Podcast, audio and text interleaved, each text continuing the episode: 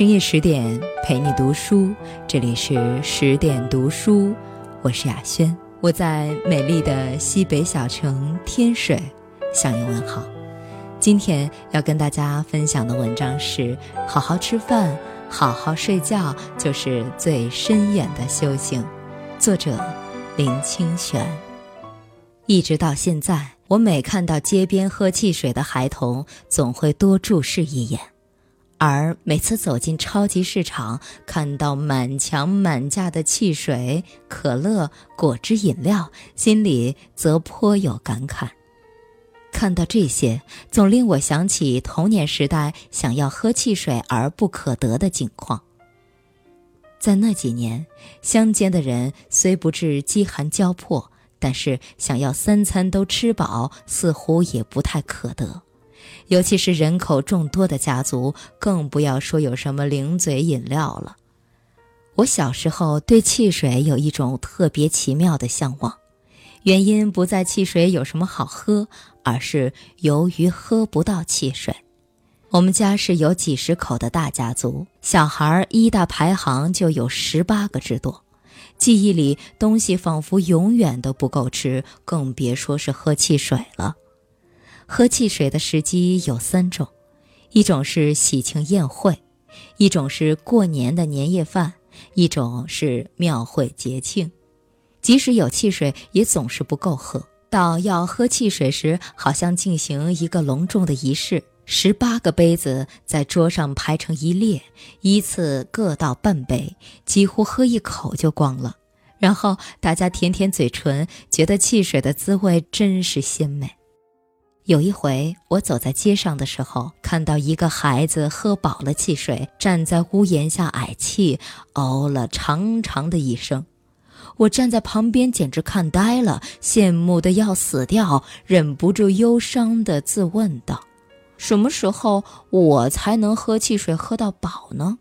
什么时候才能喝汽水喝到打嗝？”因为到读小学的时候，我还没有尝过喝汽水喝到打嗝的滋味，心想能喝汽水喝到把气矮出来，不知道是何等幸福的事。当时家里还点油灯，灯油是煤油，闽南话称作臭油或番仔油。有一次，我的母亲把臭油装在空的汽水瓶里，放置在桌角旁。我趁大人不注意，一个箭步就把汽水瓶拿起来往嘴里灌，当场两眼翻白，口吐白沫，经过医生的急救才活转过来。为了喝汽水而差一点丧命，后来成为家里的笑谈，却并没有阻绝我对汽水的向往。在小学三年级的时候，有一位堂兄快结婚了。我在他结婚的前一晚，竟辗转反侧的失眠了。我躺在床上，暗暗的发愿，明天一定要喝汽水，喝到饱，甚至喝到矮气。第二天，我一直在庭院里窥探，看汽水来了没有。到了上午九点多，看到杂货店的人送来几大箱汽水，堆叠在一处，我飞也似的跑过去，提了两大瓶黑松汽水，就往茅房跑去。彼时，农村的厕所都盖在远离住户几十米之外，有一个大粪坑，几星期才清理一次。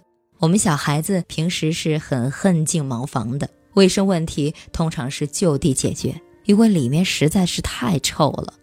但是那一天，我早计划好要在里面喝汽水，那是家里唯一隐秘的地方。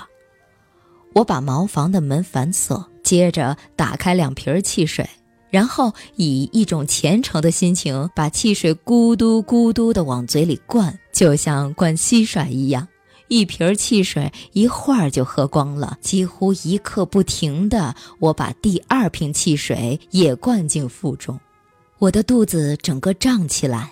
我安静地坐在茅房的地板上，等待着打嗝。